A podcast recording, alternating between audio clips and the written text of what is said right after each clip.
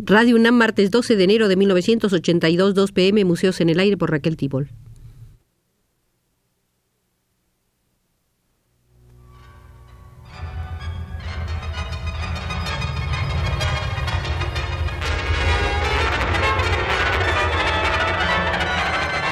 Museos en el Aire.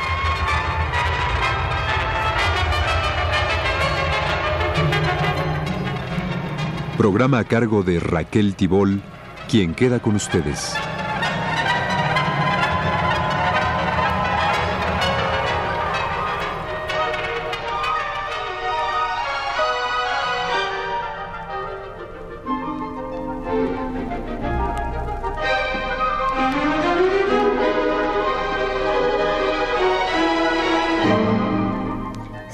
Para el curso de este año una exposición del expresionismo alemán en el Museo de Arte Moderno. Nosotros nos adelantamos y guiados por Lionel Richard visitaremos durante varias semanas el Museo del Expresionismo Europeo y quizás algunas salas correspondientes a sus derivaciones. El expresionismo, dijo Kokoschka, es como el chicle.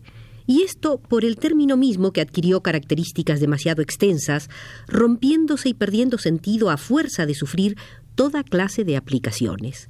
Emil Nolde escribió a un amigo en 1921 diciéndole que el expresionismo era un slogan y que no le gustaba nada que lo catalogaran en el expresionismo.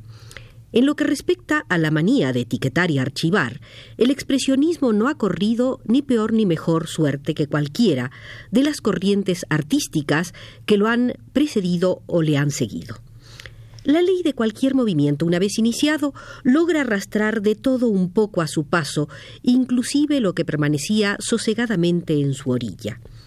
Al aparecer, el inventor de la palabra expresionismo fue un francés, Julien Auguste Hervé, pintor muy olvidado que expuso bajo tal denominación ocho de sus cuadros en el Salón de los Independientes en 1901.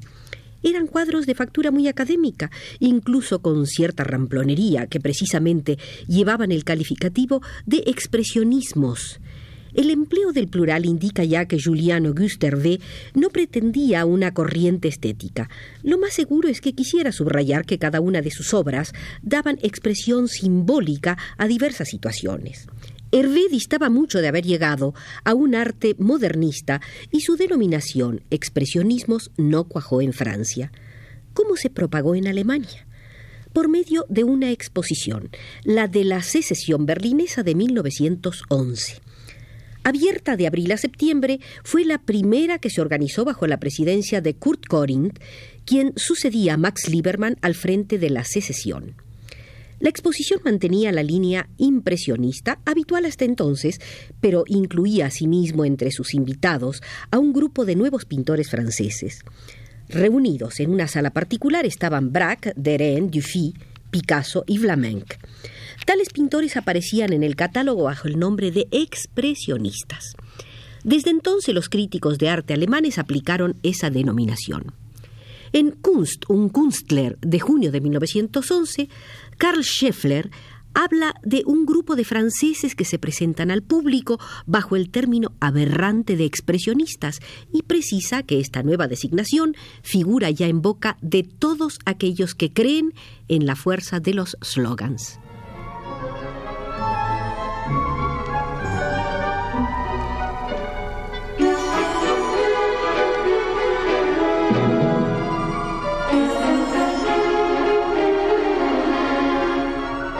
Los alemanes creyeron que el término expresionismo se utilizaba en Francia de forma notoria.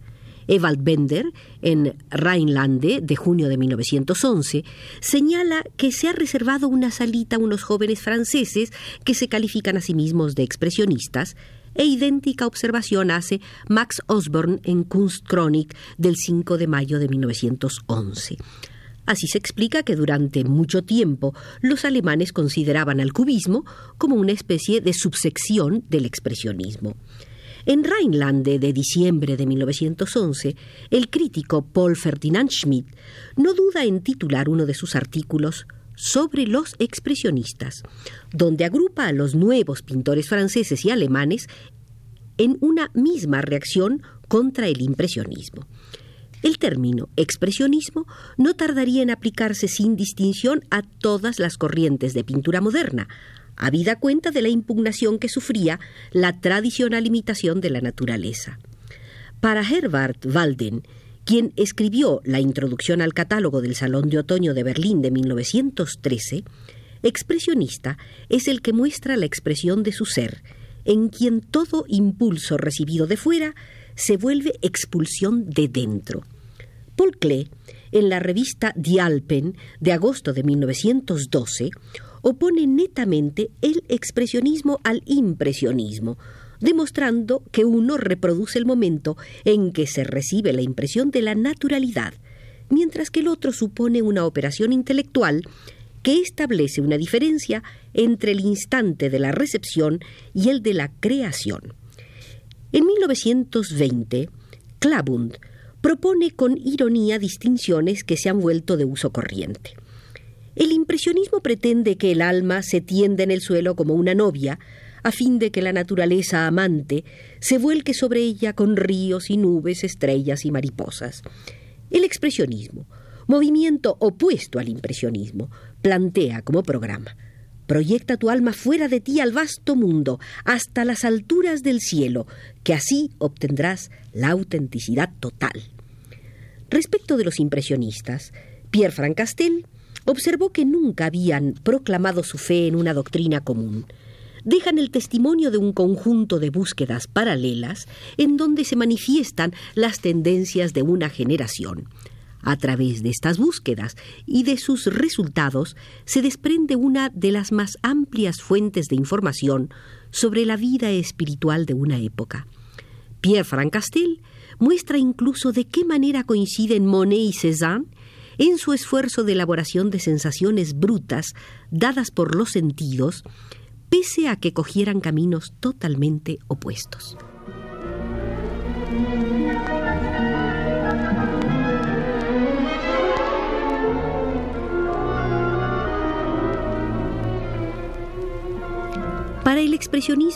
No solo no existe el hecho de que un grupo de artistas y escritores se adhieren a una doctrina común de sólida armazón, sino que aún resulta más difícil esbozar una síntesis de lo que haya podido representar en la medida en que todos los dominios de la cultura se han visto cubiertos por él, pintura, literatura, cine, arquitectura y hasta la pedagogía.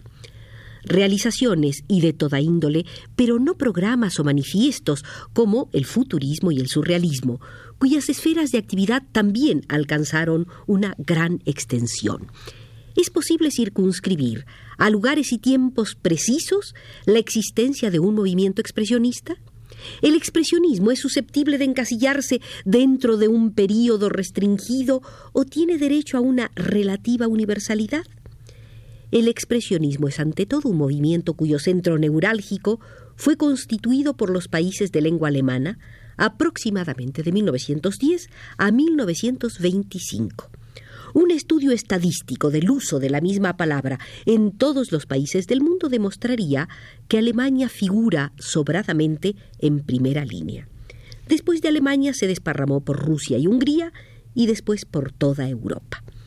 Mal podríamos considerar el expresionismo como un fenómeno meramente estético. Es inseparable de la crisis que sufre la sociedad alemana a principios de siglo. De 1895 a 1900, Alemania pasa tardíamente de un estado agrario a un estado industrial, con una forma de capitalismo autoritario y corporativo que hereda tradiciones feudales y patriarcales. Se convierte en un país relativamente moderno, con una producción concebida científicamente y una población que, de 1890 a 1910, aumenta en 15 millones de personas. Crece paralelamente la influencia de las ciudades y se transforman las costumbres. Las masas urbanas caen en manos de una fabricación mecanizada, de una racionalización y de una nivelación excesivas. El individuo se ve afectado por el malestar que emanan todas las actividades económicas. Se resquebrajan los cimientos morales de la colectividad. El clima social y político, con las amenazas de guerra en África y los Balcanes, augura las peores catástrofes. Los futuros expresionistas padecen las consecuencias directas de esta industrialización acelerada, de esta rápida transformación de las ciudades y de esta atmósfera general.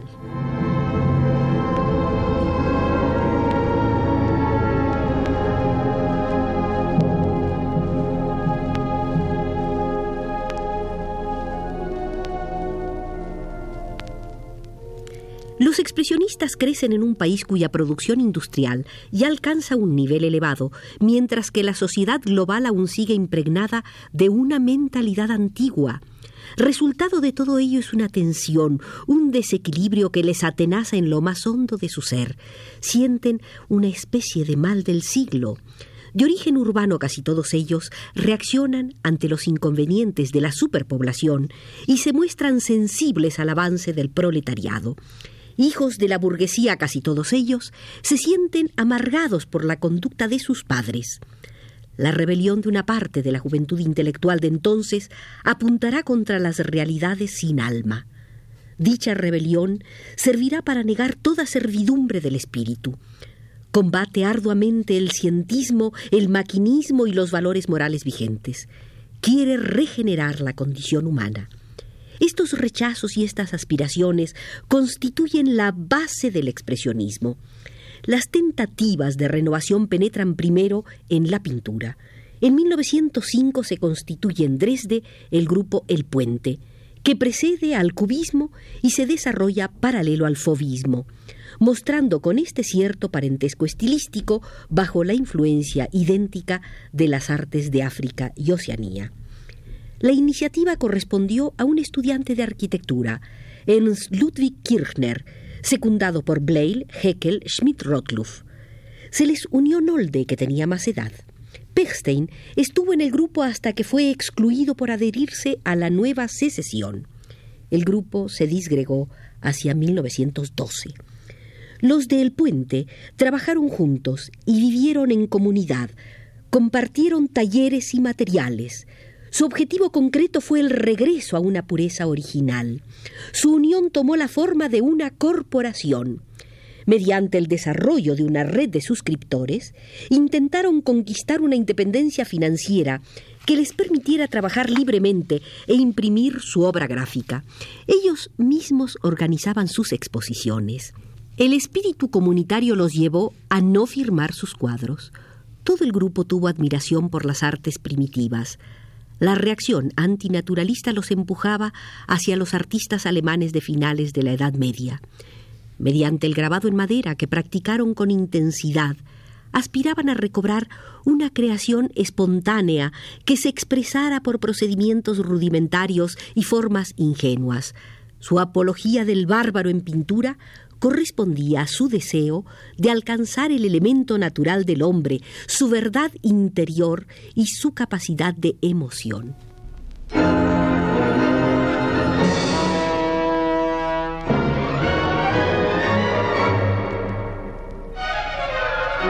En Múnich, a finales de 1911, Kandinsky y Franz Marc conforman el Jinete Azul. Se les une August Macke, ellos también proclaman las fuerzas instintivas del artista.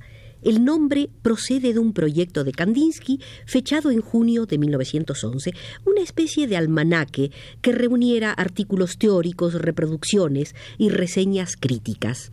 La primera exposición de Der Blaue Reiter en la Galería Tannhäuser estuvo integrada por obras del aduanero Rousseau, Robert Delaunay, Macke, Campedonc y tres pinturas del hoy célebre compositor Arnold Schoenberg. En la segunda exposición participaron Braque, Picasso, Kirchner, Heckel, Nolde, Pechstein, Paul Klee. Klee conoció a Kandinsky a fines de 1911 y también se integró al Jinete Azul. El libro de Kandinsky, de lo espiritual en el arte, se publicó antes de la primera exposición y el almanaque apareció seis meses después. Las ilustraciones de este fueron cuidadosamente elegidas por Kandinsky. Junto a reproducciones de cuadros modernos, había muchas imágenes de arte popular procedentes de Rusia, China, Alemania, Egipto, Japón, México, Camerún, Isla de Pascua, Nueva Caledonia, sin que faltaran dibujos de niños y de pintores domingueros. La imaginería popular y el arte moderno responden a una misma necesidad artística, el impulso de un instinto artístico. Creación ante todo, el arte mismo previamente a cualquier programa. El mundo está pariendo un mundo nuevo. Solo hay un dilema. ¿Ya ha llegado el momento de librarnos del mundo viejo? Esto escribía Franz Marc en 1914 y es el cuestionamiento crucial del expresionismo.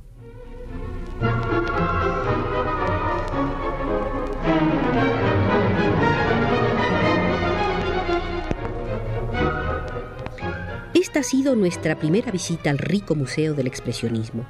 Aquí, queridos amigos, nos veremos el próximo martes. Hoy cerramos las puertas por indicación de José Gutiérrez desde Los Controles.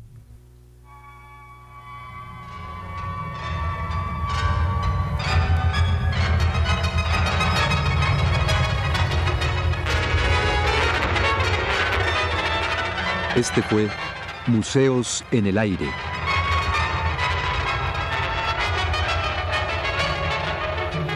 El programa de Raquel Tibol que se transmite todos los martes a las 14 horas.